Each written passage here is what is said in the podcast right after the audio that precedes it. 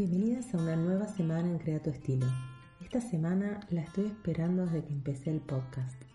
Hace meses tenía ganas de tocar este tema, pero no encontraba la persona con la que conectar realmente.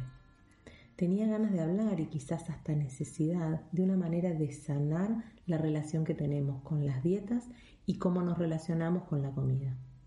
En los talleres que doy y acá en el podcast siempre les hablo de aceptación y amor por lo que somos hoy, por el aquí y el ahora.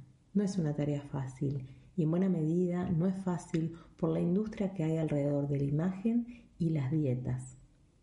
Detrás de un qué linda te ves cuando bajas unos kilos o no te lo digo por estética, te lo digo por salud, sería bueno que bajes un poco de peso, se esconden un montón de mensajes llenos de discriminación, gordofobia y opinión sobre el cuerpo del otro que tanto daño nos hacen.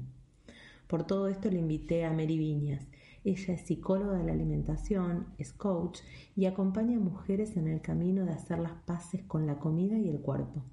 Una charla imperdible y sanadora para vos y para que juntas comprendamos lo que pasa en relación a nuestros cuerpos y a las dietas.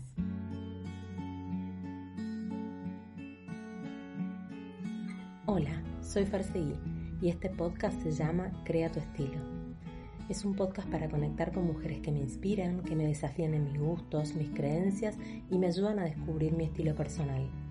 Para mí el estilo es mucho más que la moda. El estilo es la música que escuchamos, los libros que leemos, la comida que comemos, el perfume que usamos. El estilo es todo eso que nos describe. Explorando la infinidad de alternativas que hoy tenemos disponibles, seguro podemos descubrir el estilo que nos hace sentir únicas porque soy una convencida que cuanto más conocemos es más placentero elegir, porque la información nos hace libres y compartirla es mi compromiso con vos. Que disfrutes de este episodio y descubras vos también el estilo que estás buscando.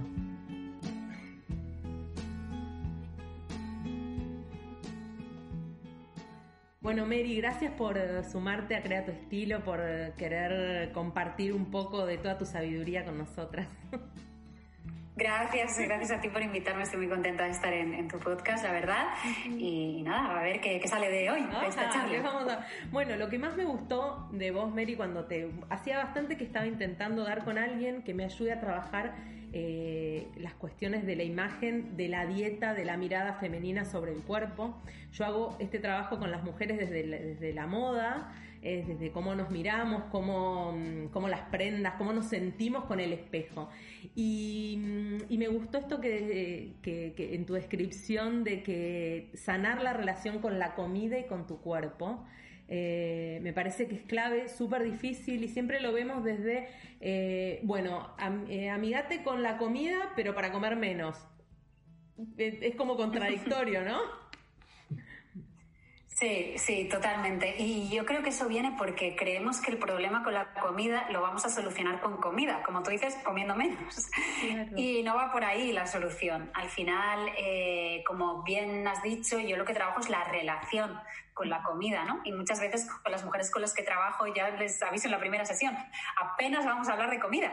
Y porque no, el tema no es la comida, es qué es lo que está pasando eh, desde la mente, desde lo que piensas acerca de la comida y de lo que implica comer esto o lo otro, esos juicios, esas creencias que ya tienes desde muy pequeñitas que al final te, desde muy pequeñita que ya te condicionan lo que comer o lo que comer o no comer o lo que vestir o no vestir, ¿no? Eh, lo digo también por ahí por la imagen, pero al final te va condicionando todo. Totalmente. Y, la comida hay que dejarla a un lado y trabajar el tema de fondo, que, al final es eso, es también tu relación emocional, tus emociones, tus creencias acerca de esto y también tu aceptación corporal. Claro. Claro, yo creo que en algún punto uno tiene que aceptar, aunque no se guste, por alguna razón, mirarte al espejo, aceptarte. Igual aunque mm. haya alguna parte de tu cuerpo que, que no te agrade, ¿no? O que digas, bueno, a ver, eh, hoy no estoy tan contenta, no sé qué pensás vos de eso, de... de, claro, el, tema de la aceptación corporal es un temazo, ¿no? Porque es de los eh, aparentemente más difíciles, pero no por eso imposibles.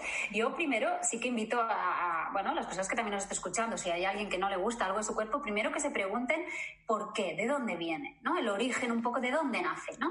Y muchas veces ahí nos vamos dando cuenta que es por la comparación, ¿no? Porque al final nuestros cuerpos estamos comparándolo siempre con el que nos han dicho que es el canon de belleza actual, ¿no? Y, las personas que hemos nacido en una cultura occidental es que ya desde pequeñitas hemos recibido esos mensajes que la cultura de la dieta, y se le llama cultura de la dieta porque es que impregna todo, ¿no? Nuestras vidas, pues nos dicen como lo que es verdad, ¿no? O esos dogmas que nos van marcando el día a día. Entonces, una mujer, eh, para que sea feliz o para que tenga éxito, para que sea aceptada, se dice que tiene que ser de esta determinada forma, con este estatus social, tiene que ser blanca, porque esto es así, eh, ¿no? Es así, es esta discriminación, entonces tiene que ser blanca, de esta tal, de esta de tamaño.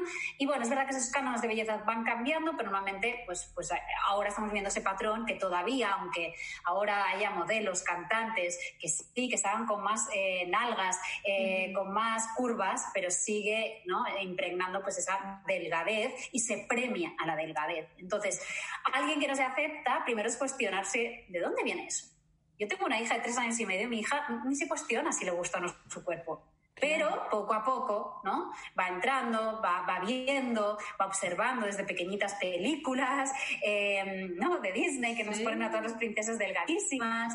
Eh, ya van cambiando los roles, pero el tema este todavía está ahí, que, que no avanzamos. Entonces, yo lo que haría primero es oye, preguntarme de dónde viene y hay que hacer un trabajo muy profundo también. Antes de aceptar tu cuerpo, siempre lo digo que el primer paso es dejar de odiarlo. Claro. No podemos aceptar algo que estamos cada día mirándonos eh, la barriga, la tripa y diciéndole, oh, qué horror, que, que, no, me cuelga aquí la carne. Entonces, ¿Cuántos mensajes le estamos mandando a nuestro cuerpo? Vos sabés que ahora que hiciste esto y me lo había apuntado para comentártelo, porque en algún momento de mi. Yo estoy rodeada por las dietas como todas las mujeres, pero yo haciendo dietas y no haciendo y haciendo y no haciendo desde. Eh, no sé. Capaz que a los siete años fue la primera vez que visité un nutricionista, ¿no? Una cosa así. Y, mm, y en algún momento, en toda esa locura, ya promediando los 20, eh, me acuerdo que tenía, mm, me empecé a mirar al espejo y me, de una, con una manera tan agresiva diciéndome, no puedes tener esa panza, porque en algún lado había escuchado, leído o me habían dicho, la verdad no lo sé, que yo tenía que eh, negar como esa imagen para no volver a la imagen gorda, de la gorda, ¿me explico?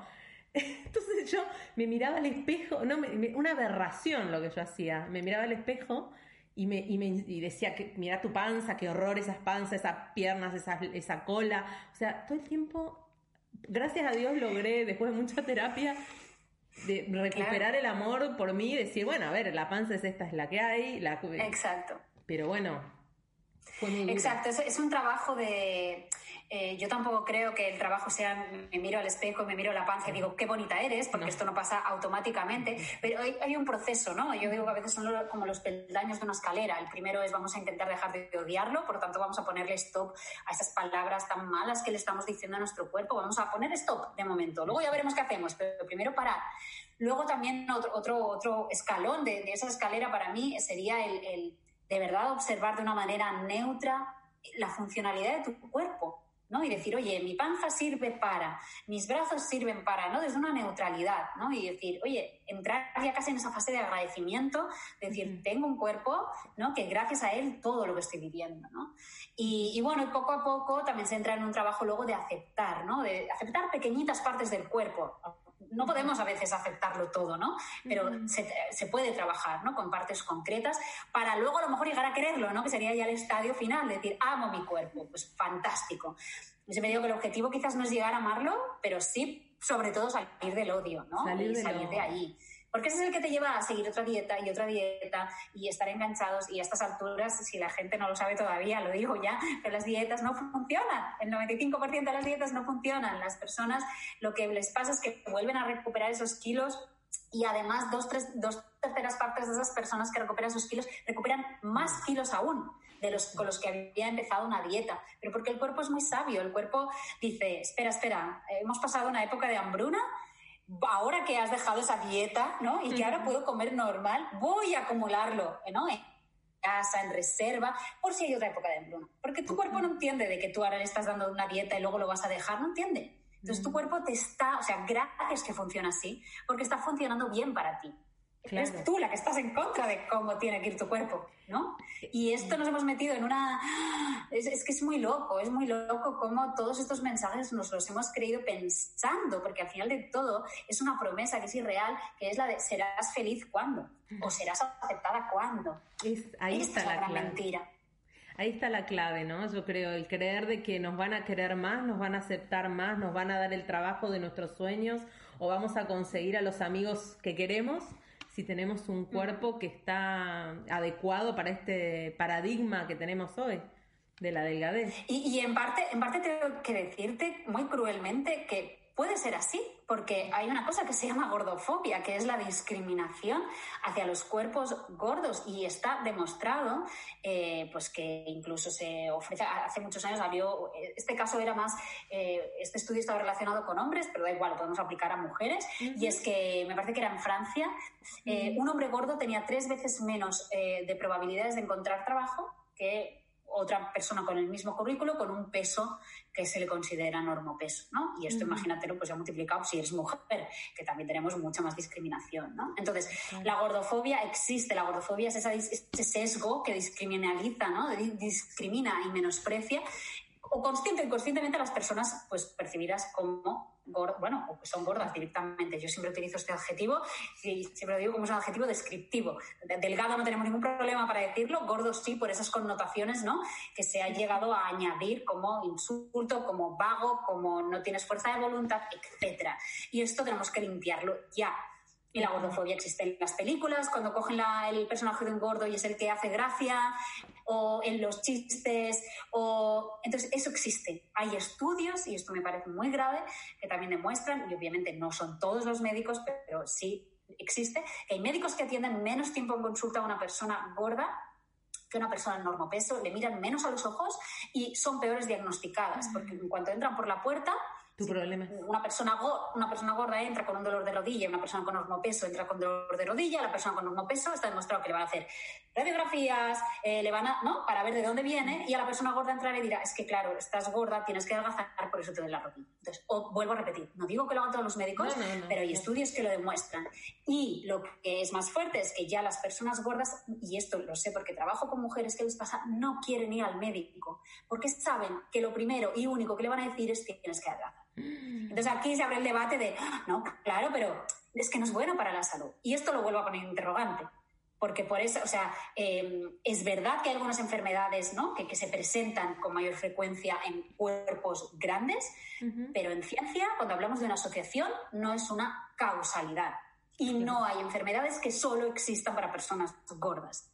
Y si no, eh, mm, es que enséñame los, análisis de sangre, ¿no? Enséñame. Y, podemos ver una persona delgada que puede tener muy mala salud y una persona gorda con una salud excelente, pero esto no nos cabe en la cabeza. Es solo que tenemos que adelgazar por nuestra salud. Eh, no, no, no es así, no es así.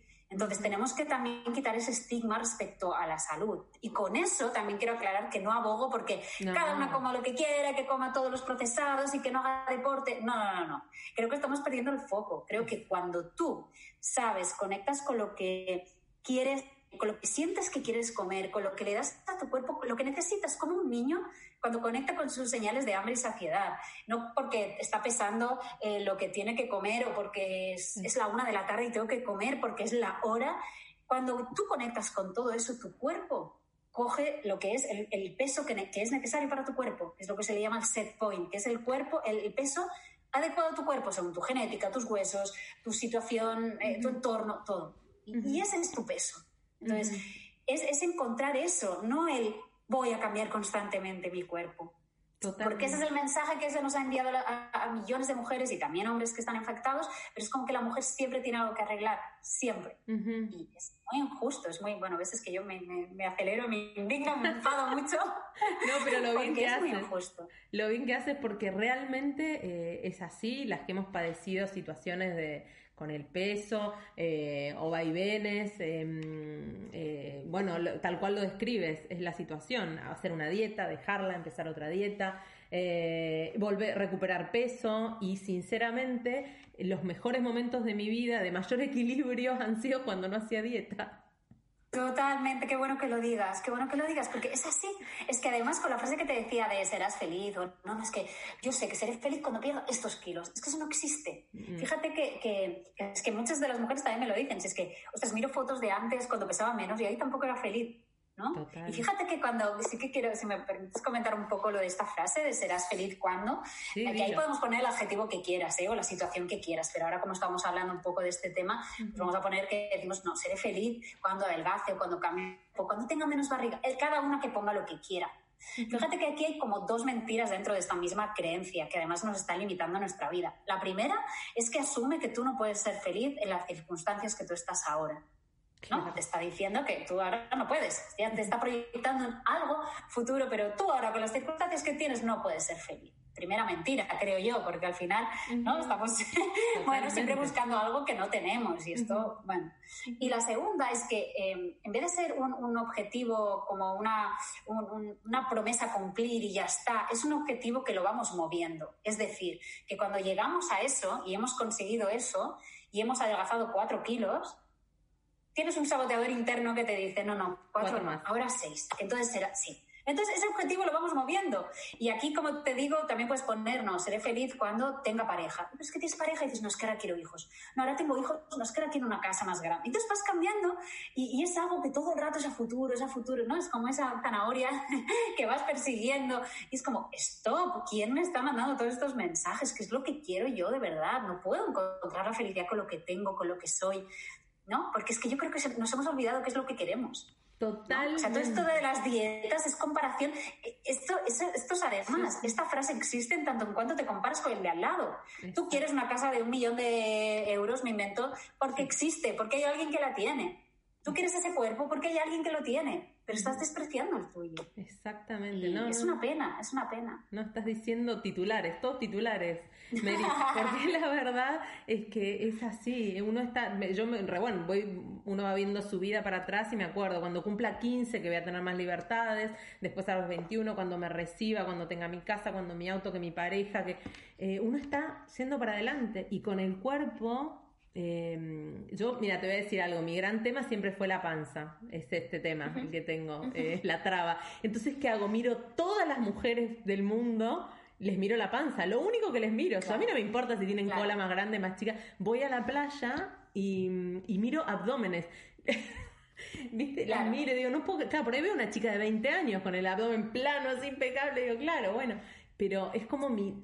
Y después digo, bueno, a ver, eh, hago un ejercicio constante de, volver a mí, de volver a, bueno, a, lo que soy, a lo que me hace bien, eh, pero no es nada fácil, eh, no es nada fácil. Y, que no, no, no es nada fácil por todos esos estímulos y también porque al final eh, las personas que estamos obsesionadas con eso en algún momento de nuestra vida, pues es eso, es que no podemos dejar de pensar en ello. Pero en cambio, ¿no? Esto es como las dietas. La, la gente que empieza dietas está demostrado que piensa mucho más en comida, que se mide mucho más la ropa, que se pesa muchas más veces y que por tanto todo este tema ocupa un espacio mental y de tiempo también en su vida que, que podría estar dedicando a otra cosa.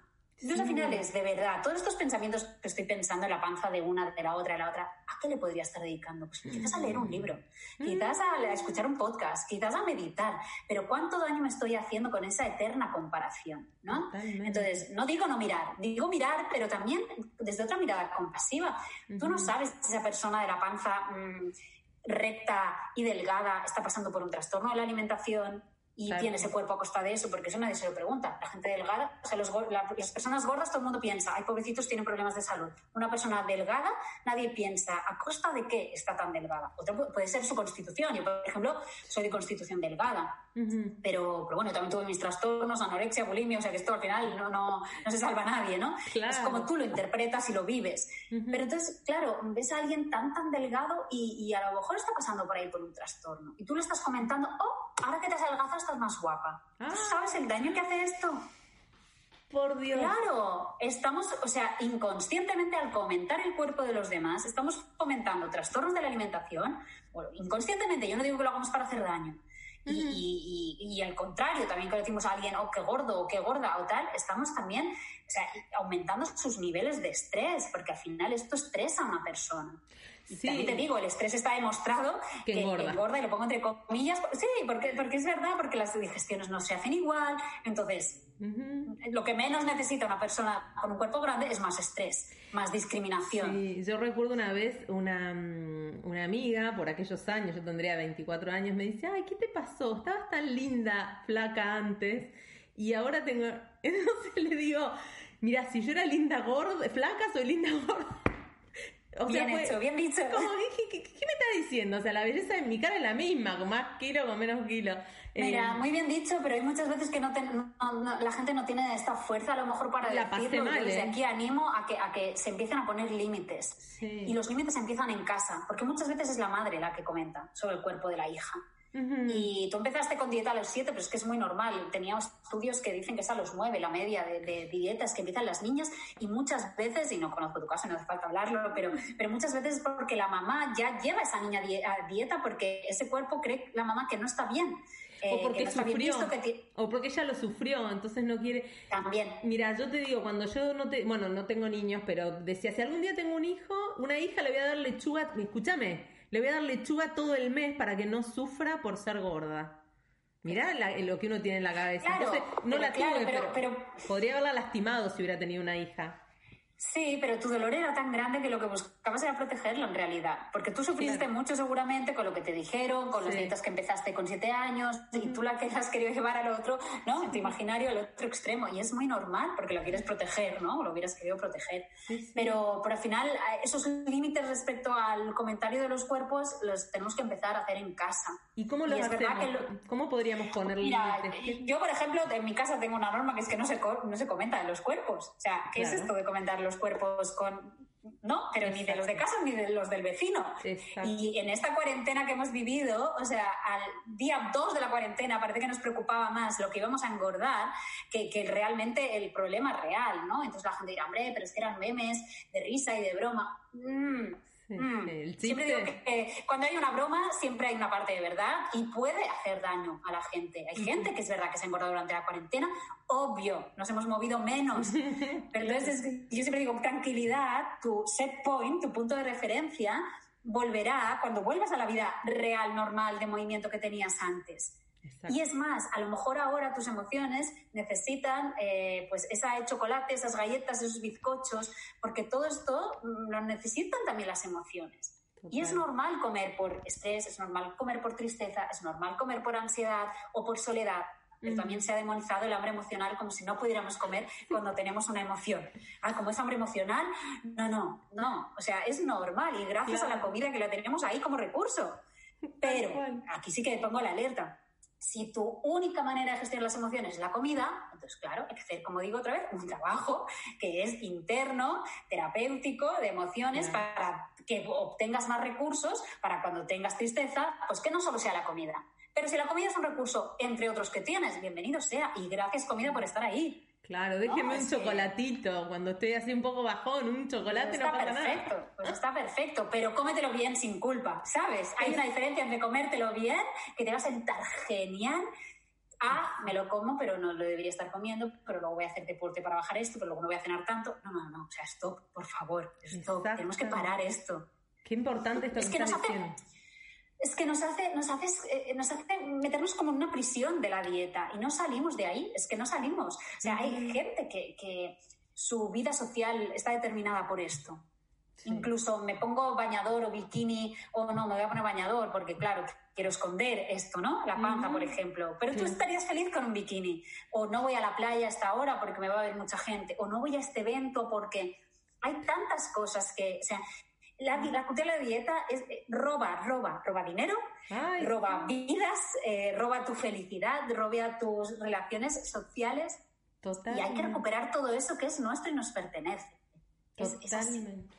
Totalmente, eh, qué importante todo lo que estás diciendo porque yo creo que, bueno, las personas gordas sufrimos más de este, este tipo de situaciones, pero al final del día las mujeres sufrimos por el cuerpo todas y, tenemos trastornos por lo gordo, por lo flaco, por el... hay, alguna cosa dando vuelta con el No, pero tengo que decirte que las personas gordas, o sea, yo nunca, por mucho que ahora acabo de hablar de la gordofobia, yo no he sufrido gordofobia, yo no he sufrido esa discriminación. Yo puedo ir a una tienda normal y encontrar ropa. O sea, yo, yo, no he sufrido eso, entonces puedo hablarlo y puedo denunciarlo porque me parece muy fuerte que esto esté pasando, pero obviamente nunca voy a poder estar en la piel de una persona que haya sufrido todo esto, que haya sufrido insultos, obvio, obvio. Yo, pues mira, salí por otro lado, pues porque quería un cuerpo perfecto, porque admiraba a las modelos de los años 90, mi ídolo era Claude Schiffer, y luego pasaron también cosas pues a nivel familiar, que supongo que lo descargué por ahí, y, fue mi obsesión, ¿no? Y era mi, mi centro, pues el tener un cuerpo más delgado, y, bueno, pues y pasa Luego sales, si se puede salir si realmente quieres, ¿no? Pero, pero ah, estamos luchando constantemente contra un gigante que es el de las industrias, ¿no? De la industria de la, de la dieta. Es muy grande y mueve muchos millones de, y de euros, dólares al año. Sí, sin duda, sin duda. Y mm, si nosotros queremos empezar a trabajar, porque a ver, a mí el concepto este de la no dieta me parece fantástico, em, porque, bueno, uno vive más libre y, y, sobre todo el escucharse y decir, bueno, a ver, tengo hambre, como, no tengo hambre, no como, y eso me parece básico y ah, obvio, pero que a los que tenemos problemas con la comida nos cuesta el decir, bueno, a ver, tengo hambre a las 4 de la tarde, no a las 7 ni a la 1. Bueno, como en ese horario. Y, y, seleccionar alimentos que nos nutran. Yo he aprendido mucho eh, que hay alimentos que me hacen muy mal, aunque me gusten mucho. Entonces aceptar que después si me voy a aguantar el dolor de cabeza o un, un malestar físico, bueno, bueno, si me voy, si, si me voy a comer algo, por ejemplo, el pan que me sienta mal, bueno, me lo como porque tengo ganas, pero sabiendo que después lo voy a pasar mal. ¿Cómo se trabaja para empezar a amigarse con la comida, con el... ¿Cuál crees vos que es el mm. puntapié inicial o cómo haces vos Mira, trabajo terapéutico? El, punto inicial es coger los papelitos de las dietas y tirarlos a la basura, lo primero, porque a veces lo guardamos como, bueno, por si acaso vuelvo, no, los tiras.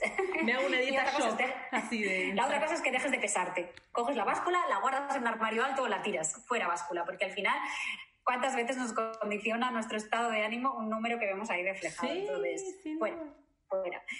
Entonces, a partir de aquí, eh, es va a depender de cada caso. Hay muchas personas que tienen un historial de dietas pues, de muchos años y estas personas es muy difícil incluso que conecten con sus señales de hambre y saciedad. Y hay gente que me dice, es que yo no noto hambre, no tengo hambre. ¿Por qué?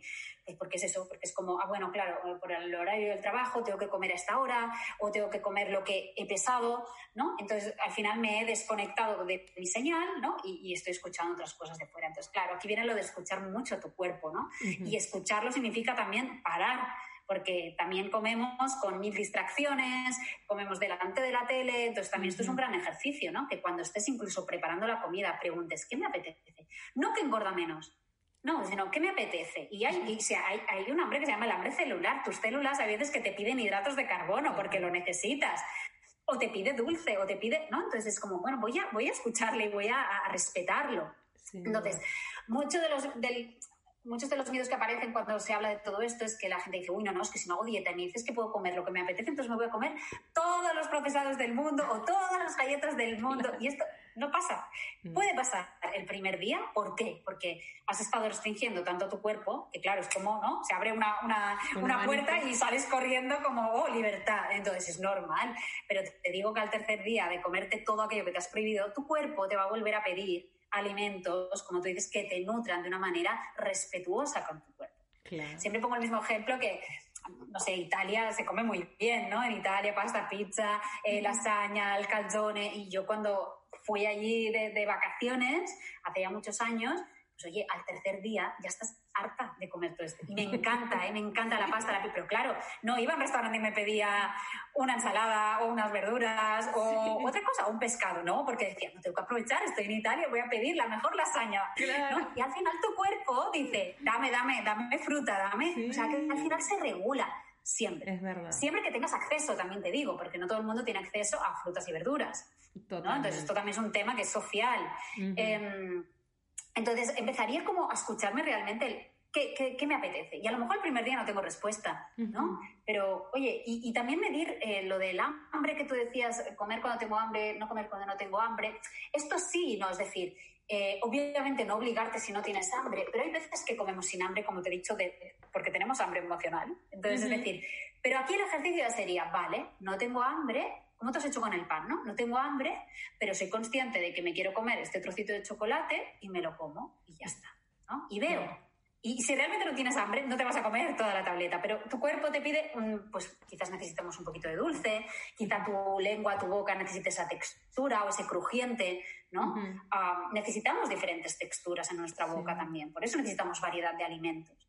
Entonces, bueno, uno de los primeros pasos también es, claro, una vez ya nos quitamos esta policía de la dieta, ¿no? Que habla mucho de la alimentación intuitiva, es esto, esta policía de la dieta que te dice lo que sí tienes, lo que no tienes. Cuando empiezas a preguntarte, bueno, pero ¿qué, qué me apetece, no? Ahí empiezas ya un poco más a conectar. Y que la gente no se desespere pensando que no tiene respuestas o de dónde viene la respuesta. La respuesta va a venir. Claro.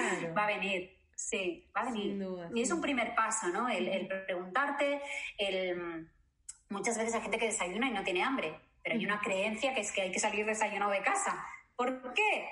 ¿Sabes lo que me costó eh, conectar con el momento de la mañana? Eh, conectar de verdad, porque era de estas, bueno, hay que desayunar. Mi padre me hizo desayunar toda la vida, no puedes ir al colegio sin desayunar, me obligaban antes de salir de casa y la verdad es que a mí me da hambre más tarde, ¿qué te voy a decir? No Es que es normal, hay muchos, a mí, a mí por ejemplo, mm, sí que es verdad que me levanto y ya, boom, es lo primero que hago, bueno, pero, pero respondo así, pero hay otras personas que no y se sienten mal, entonces ahí le estás dando a tu cuerpo algo que en ese momento no necesita, que no vas a disfrutar, que vas a comer quizás un poco pues como, ¿no? Entonces gestiona tu día que si luego va a venir el hambre, ¿no? Más tarde y a lo mejor estás trabajando fuera, pues oye, te lo llevas y te lo comes allí en el trabajo, etcétera, etcétera, ¿no? Entonces, bueno. Mary, me quedaría como decía, horas escuchándote porque... no, otra, otra cosita que quería añadir muy cortita, no, que para conectar también con las señales que te digo de hambre y saciedad, como decía, es evitar distractores, ¿no? Quitar ya tele, móvil, y, observar tu plato, olerlo, ¿no? Estas son técnicas de mindful eating, pero lo que te hacen es estar presente y, y, al final eh, tu nivel de saciedad también llega antes, porque tu cerebro se entera antes de lo que estás comiendo. Claro, ¿no? Y, no es como el palomitas que estás ahí comiendo y no te enteras, ¿no? Claro, y, el momento de cocinar también, porque a mí me gusta cocinar, cocino poco últimamente porque mi marido cocina mucho. Eh, ese momento también sacia, cuando uno va preparando, ya va sintiendo los aromas, ya es como que cuando te sentás es como que no tenés tanta hambre como si llega el plato derecho a tu mesa y te lo encontrás. Totalmente. Sí. No, no, no, no. Observar, estar muy presente, disfrutar de la comida, que la comida es un placer y la, cultura de la dieta nos ha robado el placer. Nos robó el placer, tal cual. Las veces que eventos familiares o con amigas que, que no he disfrutado la comida pensando en había comer poco de esto para poder comer el postre para, y, contando calorías en, ay Dios, cuánto daño. Y estoy segura que del otro lado de estar lleno de mujeres escuchándonos con la misma historia, porque no, no, no, no soy un bicho raro. Yo también he estado ahí, sí, sí, no, sí, sí. Afectan muchísimas mujeres, más de las que, sí, sí, deberían. Mary, cuéntanos de tu, del congreso que está al salir, que las invitamos a todas a que participen, que se sumen. Sí, sí, pues mira, de toda esta indignación, injusticia eh, que, que, estamos viviendo las mujeres, eh, tuve la idea de crear un congreso gratuito que es online que se llama Mujer Libre de Dietas, que podéis entrar en mujerlibrededietas.com y ahí hay un formulario, se inscribís gratuitamente. Y en este em, congreso, que tendrá lugar del 2 al 7 de noviembre, cada día habrá seis ponencias de seis profesionales del mundo de la psicología, de la nutrición, eh, del coaching, con toda esta mirada ¿no? de la no dieta, en el que vamos a hablar bueno, pues 36 temáticas diferentes, ¿no? Desde por qué las dietas no funcionan, eh, la verdad sobre el hambre emocional, vamos a hablar de los trastornos por atracón, con una experiencia de, una persona que los vivió en, en, el pasado, vamos a hablar también de la influencia de la familia, respecto a todo esto que decimos a nuestros niños. Vamos a hablar también de la sexualidad y de cómo el estar obsesionados con nuestro peso, nuestro, uh, nuestro cuerpo, no nos permite tampoco disfrutar de un momento tan íntimo ¿no? con nuestras parejas o con nosotras mismas. Hablaremos también del mindful eating, de la alimentación intuitiva. Bueno, 36 temas para, por favor, primero ya poner el stop a todo esto y tener luego nuevos recursos para, como decías, pues, oye, ¿cómo empezar ¿no? a relacionar con la comida de, de otra manera? Están invitadas. No, va a ser genial. Y va a estar, o va a ser online y también se va, a poder ver en diferido. ¿Cómo va a funcionar? Eh, bueno, las entrevistas ya están todas grabadas, entonces lo que pasa es que cada día, cuando os inscribáis, os llegará un mail. El día 2, que es el primero, os llegará un mail y dirán, estas son las seis entrevistas de hoy. Y tendréis 24 horas para ver esas seis entrevistas. Luego llegará el segundo día y ya no se podrán ver las del primer día, sino que se os enviará el link con las seis entrevistas del día. Entonces, bueno, cada uno que, vea las que pueda, eh, como pueda. Luego sí que está la opción de un pase para comprarlo, por si tú no tienes tiempo, trabajas, eh, pues lo puedes adquirir y tienes estas entrevistas durante un año para que las veas con calma, más 25 eh, bonus que las ponentes pues, nos han querido regalar como ebooks, meditaciones, talleres, para que los puedas disfrutar. Entonces, ah, tienes esa modalidad de pago, pero si no quieres pagar nada, lo puedes ver gratuitamente del 2 al 7. Y también lo digo, sin agobiarse, la gente que vea la charla que toque ¿no? Y que pueda. Claro, claro, claro, qué bueno. Bueno, va a ser fantástico. Esperemos que se sumen todas, sobre todo para ganar bienestar. Me parece que nos lo ah, debemos las mujeres, disfrutar un poco más de libertad. De, libertad. Así es. Bueno, Mary, muchas gracias por tu tiempo, por haber, eh, por haber aceptado esta invitación y por habernos compartido tanta información que nos viene tan bien. Y bueno, igual ahora vamos a robar tus, tus redes para que te puedan encontrar y, y quizás alguien ya quiera empezar una experiencia de coaching contigo. Claro, aquí estoy disponible. Muchas gracias a ti, me encanta conversar y sí, como dices, este tema es infinito y yo acelero y no paro, pero muy necesario. Gracias por dar espacio a este tema. No, por favor. Esta semana en los consejos que nadie te pidió, te doy tres. El primero y creo más importante es que si pasaste toda tu vida haciendo dieta o preocupada por tu cuerpo, dejes por una vez de pensar en eso. Trates de escuchar lo que realmente necesitas. Siempre el cuerpo tiene la razón. Y haz lo que realmente te haga bien. Trata de eliminar todo ese ruido y pensar cómo me siento hoy, qué necesito y por qué necesito lo que necesito. Consejo número 2. Si sentís que tu cuerpo no está como querés y estás pensando en encarar una nueva dieta, yo te propongo que, que, frenes un poco, que busques ayuda, pero no ayuda desde el lado de la alimentación, sino ayuda desde el lado de la comprensión de lo que te pasa.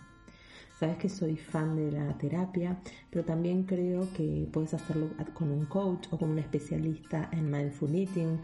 Busca a alguien que te ayude a comprender qué es lo que está pasando con vos y por qué muchas veces detrás de la dieta y la alimentación escondemos otras necesidades.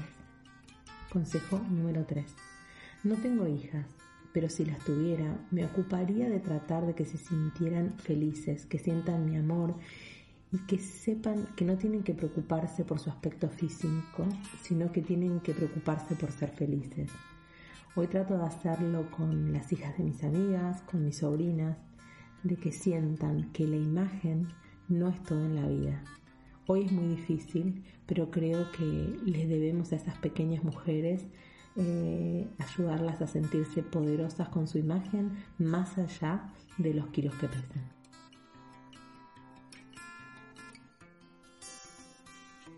¿Qué te pareció nuestro episodio de hoy? Seguro que te quedaste con muchas ideas nuevas y que te inspiraste un poquito más. Si fue así, te pido que me des un like, unas estrellitas, que me dejes un comentario o que lo compartas con tus amigas, porque estoy convencida que alguna de ellas está esperando toda esta información para encontrar su estilo personal. También podés contactarme por Instagram en arroba ferseguí o a través de correo electrónico en info.creatuestilo.gmail.com. Ahí te espero para algún comentario, para contarme algo, para sugerirme un tema podés escribirme por cualquier motivo. Si querés tener tu propio podcast, podés escribirle a Mel. Ella hace magia en Crea tu estilo. En su cuenta de Instagram, La Loca del Audio, vas a ver asesorarte de maravillas para que puedas empezar tu propio podcast. La próxima semana nos encontramos con un nuevo episodio lleno de inspiración y no dudes. Crea tu estilo.